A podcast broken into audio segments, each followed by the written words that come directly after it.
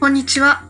資質を生かし魔法の質問であなたのセールスが劇的に飛躍するブレイクスルーセールスのマスコト中川雅子です。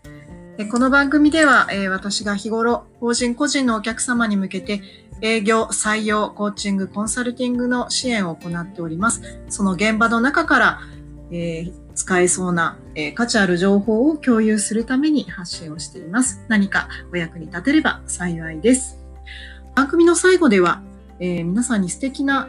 プレゼントをご用意しております。ぜひ楽しみに最後までお聞きいただければ嬉しいです。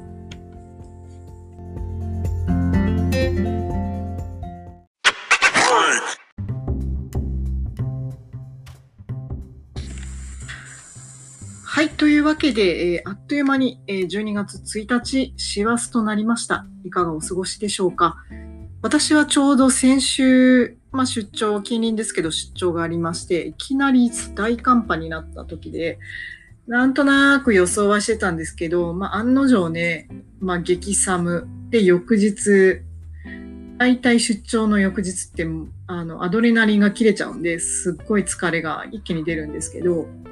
まあ予想通りだったんで、いろいろカバーするね、ドリンク飲んだりとか、あとは二重靴下履いたり、まあ、いわゆる冷え取りですね。というのをなんかやりながら、まあ乗り切ったかなっていう、そういう過ごし方をしていました。冷え取りすごく地味なんですけど、もうかれこれね、もう7年ぐらい続け、7年ちょっと大げさかな、まあ5年は続けていますね。で営業現場になってからそうでもないんですけど、もう採用やってる時なんかもう、ほぼ7時間立ちっぱなしで延々と休憩なしでプレゼンテーションしてるんで、まあ、あの、どんどんこう、立ちっぱなのでね、足がむくんでくるわけなんですよ。血液がどんどん下に下がっちゃうので。で、なんで、もう足パンパンになるし、その、その日はアドレナリン出てるのでいいんですけど、もうそれが連日、あの、毎日毎日とどこかしらの大学だったりとか、ビッグサイトみたいなイベント会場行ってずっと喋ったりするので、まあ、そうするともう足が棒のようになるんですよね。なんでその日の疲れはその日のうちにリセットっていうのがもうルールなんで、なんか水素パウダー絶対持ち歩いて、必ずホテルのお風呂に入れてるだとか、もう温泉とか、温泉、もちろんね、温泉なるべく温泉水のホテルとか選んだりとか、まあ、あとはもう、その、えっ、ー、と、スカートストッキングじゃもう無理なんで、まあ、それでもいいんですけど、まあ、それだと、あの、体力が持たないので、まあ、必ずパンツスタイルのスーツに、えっ、ー、と、二重履きのソックスでやってましたね。なんで、なんとなく見た目はちょっとブーツっぽいような格好をしてたかなっていう。でもそれって営業マンになってもあんまり実は変わらなくて、ちょっと格好つけなきゃいけないときは、まあやっぱり、うん、あの、スカートにパンプスっていう格好してましたけど、あんまり綺麗事言ってられないので、なるべくそういうね、冷え取りで体を守るとか、うん。まあカフェインが入りすぎてない栄養ドリンク、やっぱり持ち歩いたりとかしてましたね。うん。なんか昔はね、なんでなんかイチロー選手4キロの宣伝とかやってるのかなって意味、意味わかんないなと思ってたんですけど、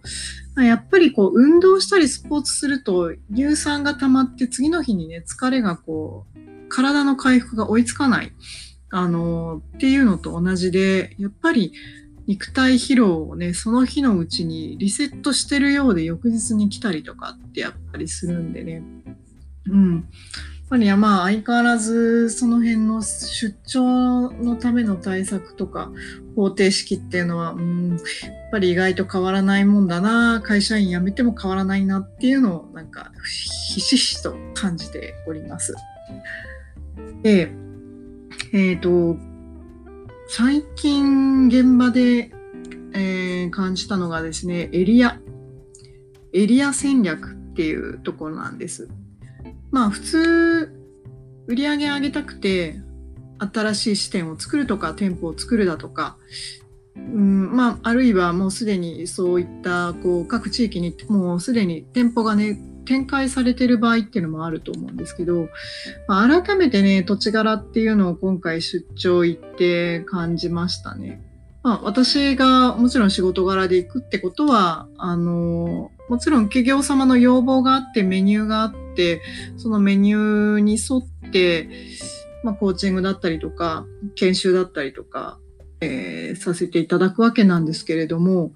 まあ、何がしかやるにしても、やっぱり最終的には売上アップにつながっていっていただきたいっていうのは、どんな研修やろうとも、どんなメニューやろうとも、あの、つながっていることなんですよね。で、自分もそれを意識してやっています。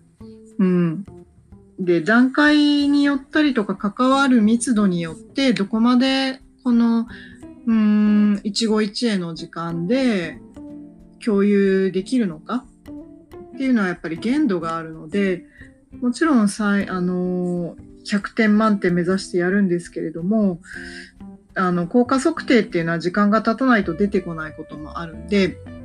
やっぱりその時でできる最大値を狙ってやっていくんですよね。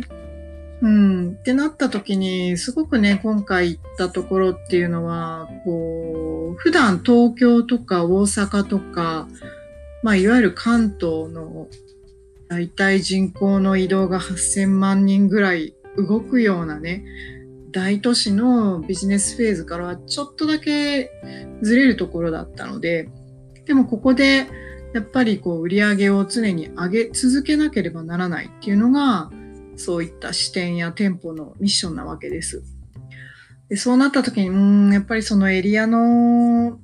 違い、地域性っていうのはものすごくあるなって改めてね、あの感じたわけなんですよね。だからそういう意味では、あのー、地方都市に工場が進出するとか、やっぱり経済が潤ったりとか、新しい技術があってそこで産業が生まれるっていうのは、やっぱりね、すごいことなんですよね。そこで生活が生まれ、街が作られ、うん、そこに家族が住んで文化が生まれるっていうのはやっぱりすごいことで、うん、まあ、場所によっては、あの、だんだんとこう過疎化するというか、若い方がやっぱり都心部にどうしても流出してしまうとか、あるいはその土地のもう風土として、なかなかこう保守的な感じだったりだとか、やっぱりそれは行ってみて肌感覚でやっぱり本能的に感じるものがありました。なんかこの保守的な感じをどうやったら活性化する方法に方向だったりとか、働いてる方が一つでも二つでも成長に導かれるような、なんかその空間であるためにはどうあったらいいかなっていうのを、なんか思わずね、考えさせられた、うん、感じだったんですね。うん。で、ああいう現場を見ると、すごくね、成績を求めるって言ったら、ラッキーかラッキーじゃないかっていうのは、やっぱり私は冷静に考えるんですよね。やっぱりエースになれるような市場とか、エースになれるような、うん、事業部ってあるんで、そうじゃないところに行った時に自分が貧乏くじを引いたなって思うのか、これも経験だなって思えるのかっていうのは大きな違いだなって思いましたし、うん、そうなんですよ。すごくね、それを現場で感じたんですよね。さあ、皆さんだったらどうしますか？例えば自分の会社で、まあ、絶対花形の部署ってありますよね。で、花形の商品って絶対あります。で、うん、それはなんかすごくその売上ベースとして花形っていうのもあるでしょうし、まあ、売上ベースはもっともっと主軸の事業があったとしても、すごく輝いているポジションだったりとかっていうのもあると思うんです。うん。なった時に、そういう部分もあれば、そうじゃない事業部だったり、そういうじゃない商品もあったりして、でも会社って続けていかなきゃいけないから、うん。その、なんていうのかな。まあ誰かがやんなきゃいけないわけですよ。その一人一人を能力として見るっていうよりは機能として見るんですよね、やっぱりね。その機能を円滑に進めていくために適材な人をやっぱり、えー、配置していくっていうだけなので、やっぱり機能として、えー、どう果たしていくかって言った時に売上規模が大して期待されてないのかもしれない。うん、あるいはものすごい期待されているからとにかくすり減ってでもいいから走れっていうことがあるかもしれませんね。うん。でね、縁あってやっぱりそのポジションに来ちゃったとか、その事業部に来たっていうのが、うん、すごくね、えー、タイミングだったりとか、無意識に自分もそこを選んでたりとかってするっていうふうに私はやっぱりいろんな方々を見て思いました。うん。で、やっぱりね、あの、保守的な地域行くと、不利は不利だなって本当に思います。客観的に。であっても、そこで新しい、この価値を生み出すっていう、ちょっと難しいやっぱり試練が来たなっていうことをどれだけ楽しめるのかなっていう、あの、気持ちの持ち方だったり、イメージの作り方だったり、なんか決してそこの現場ではもしかしたら1年2年耕したからって全然全然実りは起きないかもしれないんですよね。まあ、ですけどまたそこで何年かやったら移動のチャンスがあったりとかしてその時に爆発的なこう結果を生み出したりっていうことがあるので、うん、どんな環境に行ったとしても一定の力一定のパフォーマンスをやり続けるっていうのがやっぱりものすごく重要だなって私自身は感じます。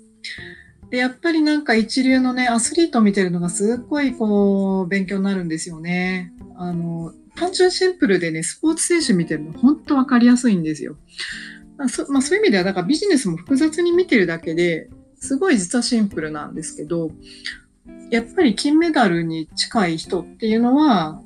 愚徳に基礎的なことを誰よりも濃密、高密度で、えー、量をやっているんですよね。で、普通の人はそれに耐えられない、めんどくさいなって感じちゃったりとか、基礎的なことをやるときの精度が、うん、密度が、えー、高くないんですよね。密度が薄かったりする。うん。で、それってね、どういうふうにしたら生み出せるかって言ったらね、一つは集中力なんですよね。集中力。短い時間でどれだけこなせるかっていう集中力集中力っていうのもあのイメージと感覚を捉えればものすごいいろんな集中力って作れるしあとは一つは没頭するっていうことも集中力を作り出すね訓練の一つですよね。何かに夢中になってとことんとことんやってご飯食べるのも忘れちゃったっていうような集中をする。いわゆるこうゾーンに入るだとか、なんかそのランニングハイ、ランナーズハイみたいな状態になる経験をしてみるとか、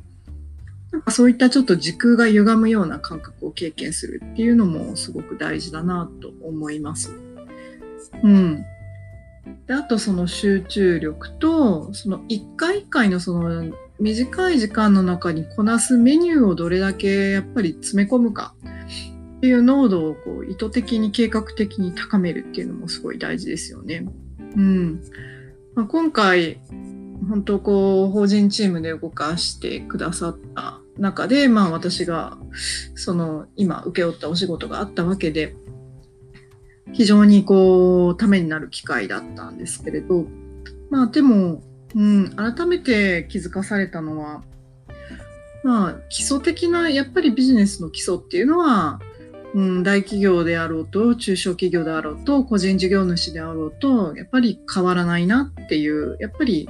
改めての感想ですね。うん、でその中で何を抑えれば売り上げが上がるのか日々どういうことをちょくちょくちょくちょくと実施実行実施していくのがやっぱりいいのかとかやっぱりそういった基礎的なところを改めてこう確認させていただく次第になりましたね。うん。というわけで、えっ、と、今、皆さんの現場が、皆さんの目から見て不利に見えることがあるかもしれないとか、なんかちょっともやもやしててうまくいってないなって思ってる人もいるかもしれませんし、まあ、ラッキーだな、ラッキーなことに花形な、あのー、マーケットに進出できてるなとか、そういった事業部に携わっていられるなとか、いろんな現状があると思うんですけど、あんまりね、あの外的環境は関係ないですね。えっと、成果を出すためにやるべきこととか、分析することとか、それらはもちろん、あの、取り違えてはいけないんですけれど、自分側でマインド80、スキル20%っていうのを考えたときに、実は土台としてコツコツやるってこと、やる部分っていうのは、えー、どんな環境であっても惑わされずに、えー、コツコツと愚直にやるっていうのが非常に大事だなということです。はい。えっ、ー、と、このね、12月ってヤギ座のエネルギーで、ちょっと、あ、こっちの方ではスピリチュアルな話するつもりはないんですけど、まあ割とそういう愚直なことをやるには、はベストな月ですよ。なので、そうですね。ちょっとそういったスピリチュアルメッセージに興味がある方は、もう一つのコンテンツもぜひ聞いていただけたら嬉しいです。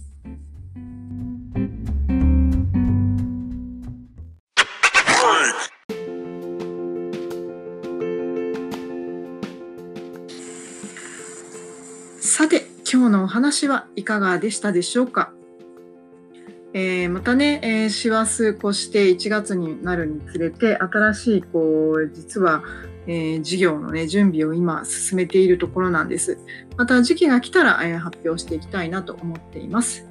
え、こちらの番組では、え、私が、え、リアルビジネスの現場で日々感じたこと、え共有したらいい情報をお届けしております。えいつも LINE アットメルマガでは、えさらに突っ込んだ内容ですとか、まあ、私の、え気ままにキャンペーン的な感じで、えー、スペシャルな情報をお届けをしたりしております。ぜひ興味がある方は、えー、登録をお願いします。では、えー、12月1日ですね、師走の、えー、締め日に向けて、ぜひ皆さん思いっきり走り抜いてまいりましょう。今日もご清聴いただきありがとうございました。バイバイ。